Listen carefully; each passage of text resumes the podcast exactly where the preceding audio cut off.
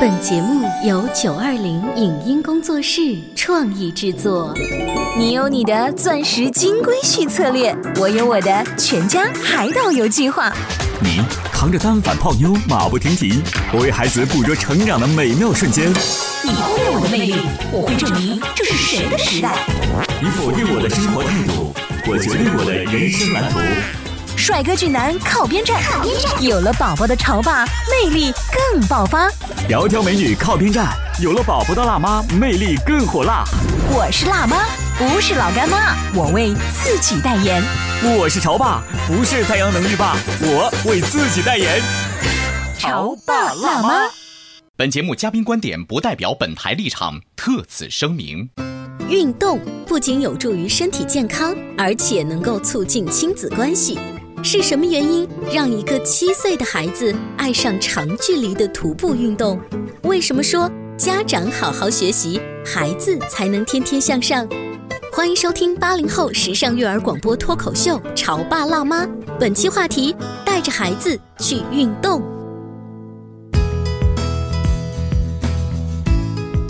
欢迎收听八零后时尚育儿广播脱口秀《潮爸辣妈》，大家好，我是灵儿，我是小欧。今天直播间为大家请来了京师金盾幼儿园的沈园长，欢迎欢迎。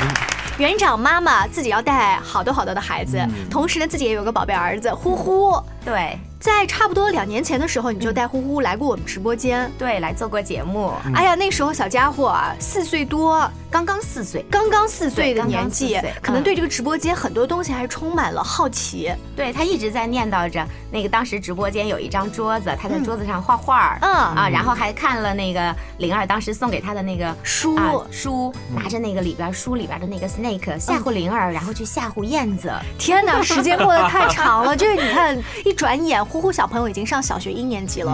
嗯你说家里有一个幼儿专家就是好。嗯，园长妈妈，你对付了那么多孩子，对付呼呼这个小萝卜头还不太简单了？但是我觉得今天园长妈妈来到我们直播间，肯定不是来炫耀她有多少育儿的这个资本，我觉得多多少少可能也会谈一下你这些育儿的烦恼吧。我觉得也会有一些，就是比如说。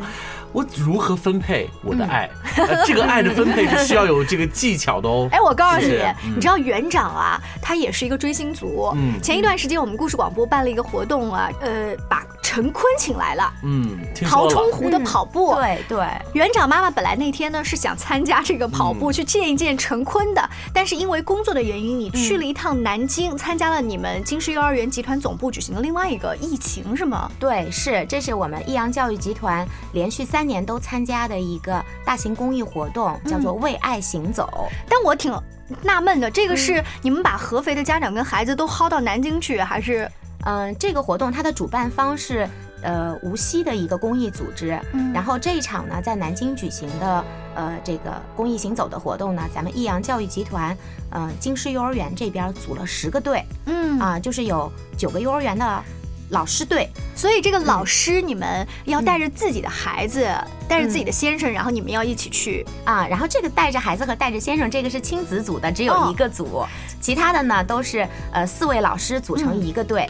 哎，带着老师的那个啊，我们嗯现在今天先不聊，我就特别好奇，嗯你们要带着自己的孩子，听说你带了呼呼一起去对，吗？是，然后这小家伙要跟你一起徒步走多少公里啊？嗯，小朋友的是九公里。那孩子不会觉得很无聊、很无趣，然后很累吗？嗯，他很享受那个过程，他觉得特别好玩儿，真的吗？真的。嗯呃，九公里，我们跟大家说一下啊，嗯呃，就合肥的听众而言，大概是绕着天湖两圈。嗯，呃，比如小欧，你平时锻炼十公里跑你没问题。对我一个单位十公里没有问题，但是嗯。成年人来说，十公里其实也算是一个比较艰难的一个级别了。嗯。所以对于小朋友来说，走九公里，嗯，因为咱们的这个呃为爱行走的这个活动呢，它不用去追求速度，嗯只是在沿途当中去看风景啊，嗯去用脚步去丈量爱。嗯哦，那跟我们把陈坤请来这个陶冲湖的音乐慢跑是很像的。对对对，只不过是你要给陈坤钱。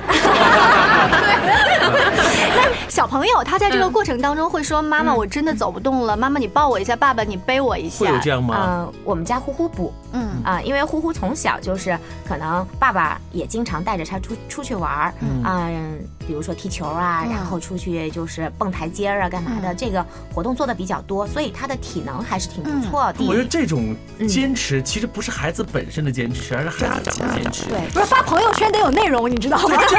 真的，我跟你说，你要真的说说我要发一个特别高大上的朋友圈，嗯。这就是一种方式啊。对啊，因为用一用一年为单位来做相同的一件事情，对。这个不是每个人都能做得出来的。对对，呃，说到这种行走，哪怕你不去参加任何的组织，你就绕着天鹅湖，你绕着巢湖这个岸边都可以走。可以可是有的时候我们大人自己偷懒，对虽然道理我懂，但是，对，就是知易行难，嗯，更难的在于坚持。嗯你们家平时是因为你是教育专家，所以你老公说，哎，媳妇儿说了，那我们就照着做吧。没有，因为我老公他自己就是对于健身，就是对于锻炼身体的这个，他自己有他呃比较坚持的一个想法。嗯嗯，他觉得身体是做一切事情的本钱。嗯。啊，所以呢，就是嗯，锻炼呀、运动呀，呃，可以让他保持一个良好的一个生活状态。嗯。所以呢，他挺坚持，他每个星期还能够去打两三次乒乓球，有的时候哦。我还跟他生气呢。哦，就是他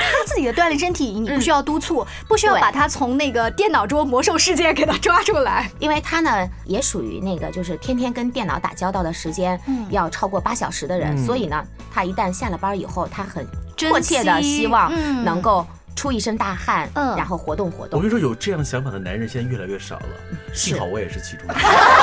你是为了表扬自己？不是因为有的时候你会发现，当你已经习惯做一件事情的时候，你就希望这种习惯能够天长地久。嗯，对当你觉得你的老婆很漂亮的时候，你希望你的老婆永远美丽。一样的，当一个男人坐在电脑前的时候，他恨不得能够把肚子放在桌子上，这是一种习惯嘛。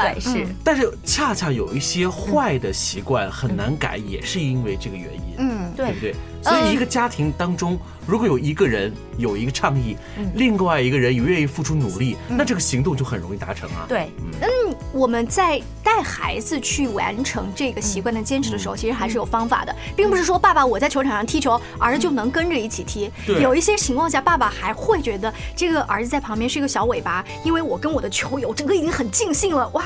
我疏于照顾他，所以带孩子的游戏可能是不是要稍微变化一下？从你们的角度，会，我们就是呃，曾经我当一年全职妈妈的那个时候，我经常下午会带着我儿子在那个小区的那个篮球场上面，啊、打球啊，或者是踢球啊，因为我们两个人的水平都很菜。啊。所以呢，他在我这里很容易能够找到成功的喜悦嗯，他就觉得这个是很好玩的。嗯。然后跟他爸一起玩的时候呢，那么他爸的水平要比我高，嗯。啊，然后他在他那里会遇到一些挑战，嗯。然后我们经常会组成一个铁三角，嗯，啊，就是他要传球给我，我传球给他爸，他爸再传球给他，就是像这样的玩儿。会不会呼呼到最后会数落妈妈说：“妈妈，你的球技太差了。啊。不，他还是挺崇拜我的，因为我有的时候会时不时的冒出那么一两下惊人之举。”所以就是妈妈，你 这个这个尺度把握的，因为我以为说妈妈就要一直扮演弱者，说那妈妈就是女生，妈妈又不懂足球，那我肯定踢得没你好啊，你来教我就好了，也不能一直扮演这种弱者。偶尔会表现出，哎，我通过学习，嗯我学到了一个什么。啊，什么左勾啊，或者是怎么样的这么一个一个技巧的东西，炫给他看一下哦啊。然后就是呃，一方面呢，其实是一种互相运动当中的一个乐趣；，另外一方面，其实传递的也是一种，无论是谁都要通过学习来提高自己。哎呀，真的是在什么当中啊，都能被幼儿专家 说出一个道理来。我而且还想我还想说一个内容，就是我们现在在城市当中，嗯我们拥有绿地的这个怎么说？这种想法是越来越迫切。如果一家三口能够出现在绿草荫上，如果能够再出现在体育场里头，这是一件很幸福的事情。所以我就特别巴不得我家附近有一个学校。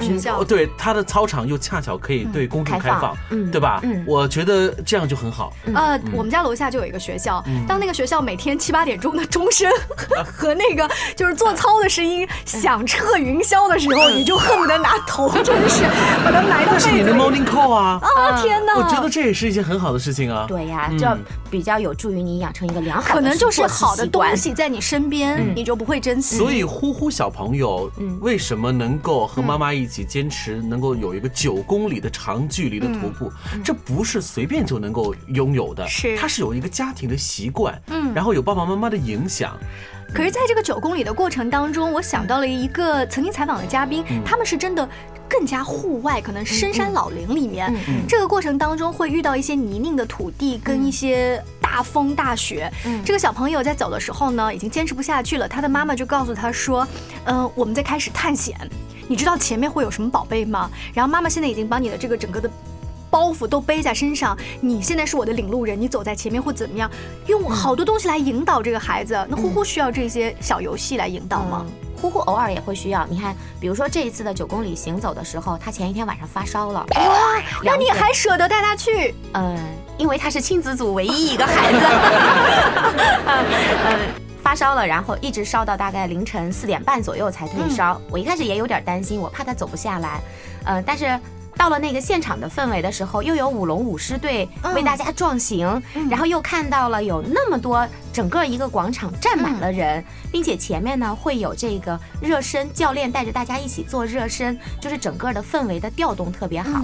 而且这一次的这个行走的活动呢，主办方就特别的细心，他们每隔两点五公里准备了一个加油站。嗯，这个加油站是就是为大家，就是能量加油站，哦喝点为大家哎准备了一些面包呀、哦。包子呀、豆浆啊、嗯。呃矿泉水呀，嗯。还有这个香蕉、橘子这一类的一些补充能量的嗯。这些东西。所以呢，我们就每个人手上有一张卡片儿，哦，就是每隔两点五公里，你需要去盖一个章。小孩儿就喜欢盖章，对，没错。嗯然后盖完了章以后，主办方提供了一个糖画儿，哦，就是糖画一人嗯拿着那个熬出来的那个，就是最我们小时候八零后小时候玩的那个，对，就是咱们在嗯。逍遥津公园先嗯一毛钱转一下，然后转到什么就拿一个什么的那个。小朋友现在还为这个痴迷，痴迷，只有小队员才能够嗯去领这个糖画，那排了有五分钟的队。哇，啊，然后小朋友都在那里等着，然后就看着人家用勺在那里嗯。画了一个小兔子，啊，画了一个小老鼠，画了一个大老虎，画了一条龙。所以呼呼走了九公里，排了五分钟的队，他是想去画一个什么糖画？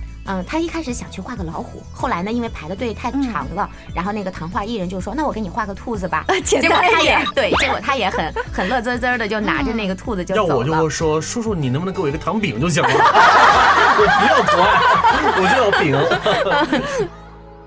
您正在收听到的是故事广播《潮爸辣妈》。《潮爸辣妈》播出时间：FM 九十八点八，合肥故事广播，周一至周五每天十四点首播，二十一点重播。网络收听请下载中国广播、荔枝 FM、蜻蜓 FM、企鹅 FM、喜马拉雅以及苹果 Podcast 搜索“潮爸辣妈”订阅收听。微信公众号请搜索“潮爸辣妈俱乐部”，参与节目互动哦。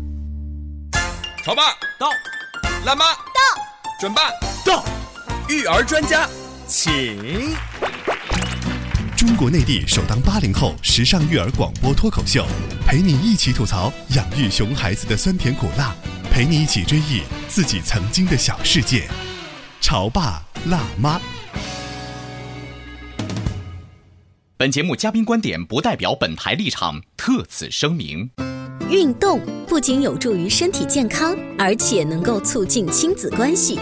是什么原因让一个七岁的孩子爱上长距离的徒步运动？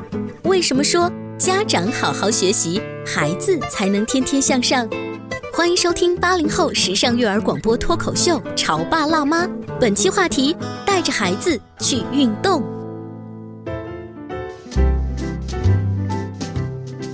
休息一下，欢迎回来。今天潮爸辣妈的直播间，在一种行走的力量当中，我们继续在坚持。但是这个是带小孩子一起走。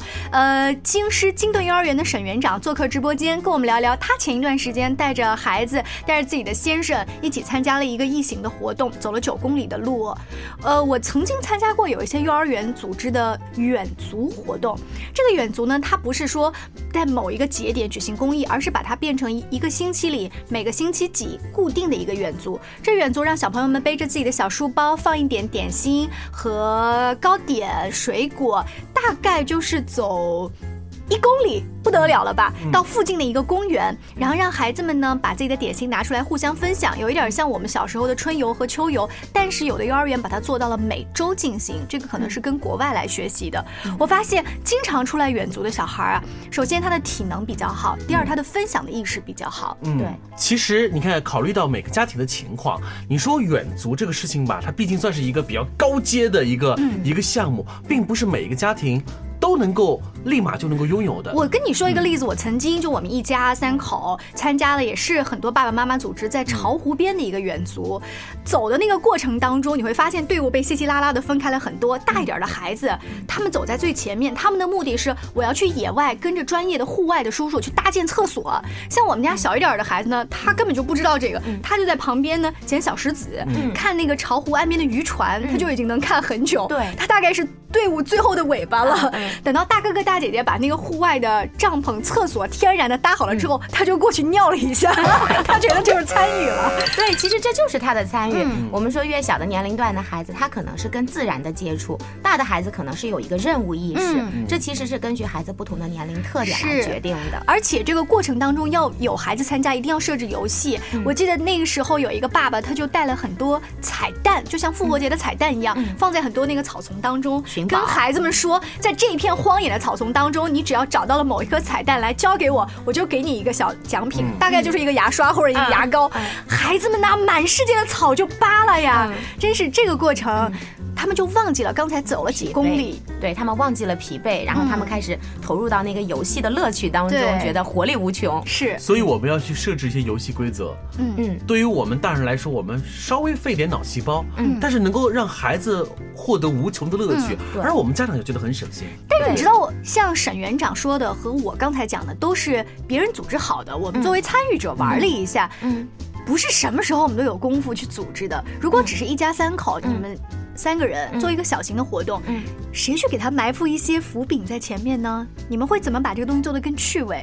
可能我们自己就是那个伏笔，嗯，因为我们也经常，比如说爬大蜀山呀，或者是到植物园里去玩呀，或者是到滨湖的那个森林公园里边去玩。嗯那么这个时候呢，再不呢就是呼呼和我是一波的，哦、他爸是单独的，然后他爸去藏起来，我们去找他。就是最简单的躲猫猫。对，或者呢就是他跟他爸是一波的，嗯然后我是单独行动，然后我藏到哪个树丛后反正就是三排列组合。对，就是三的排列组合，没错儿啊。然后那个，比如说植物园里边就有一片那个矮矮的那个灌木，就很适合他去躲。嗯，然后我们就假模假样的在那里，怎么找也找不着呀，喊来喊去也喊不着呀。然后他自己就特别，有的时候都你都能听到他笑的那个声音，就是出卖了自己小孩儿特别爱躲猫猫。你说呼呼现在一年级了，还爱躲猫猫呢。仍然爱。对，但是他随着年龄阶段不一样的话，可能四岁的呼呼那个时候会躲在那儿说：“妈妈，我不在这儿。”对等到他一岁的时候，他已经会偷偷的笑了，但他不发声音。估计等到十岁的时候，他已经会完全保持安静。对，没错，应该会是这样。那就有点是人了。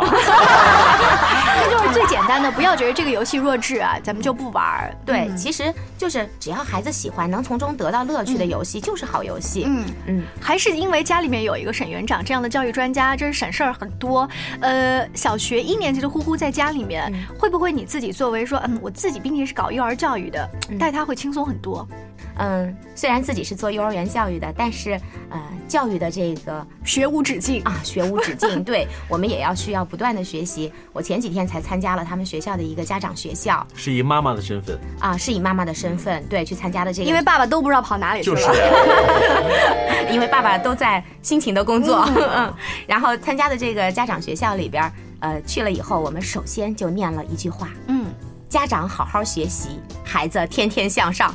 是让家长去学语数外吗？还是怎么？嗯，家长要去学习如何提高学习的品质，如何去学习培养孩子的学习习惯。嗯嗯，其实更多的都是跟幼儿园的教育特别接近的，就是小学教育也是这样，先学会做人，嗯再学会做事儿。嗯，这个做人的话，我们如果讲的细致一点，就是一种学习习惯、生活习惯的培养，一些礼仪、礼貌的东西。对他其实讲到了一个嗯、很重要的小学生照顾好自己的身体，嗯。然后要做有礼貌的孩子，然后上课的时候如何去专心听讲，嗯。啊、怎么样去规划自己的时间，嗯。包括家长如何以身作则，在孩子学习的同时，家长也在去进行一些提高，给孩子做好榜样。你看这些道理啊，别说沈园长自己作为搞幼儿教育的，他知道了，就是其他的妈妈们平时都知道多少接触一些这方面的节目和书，他都知道。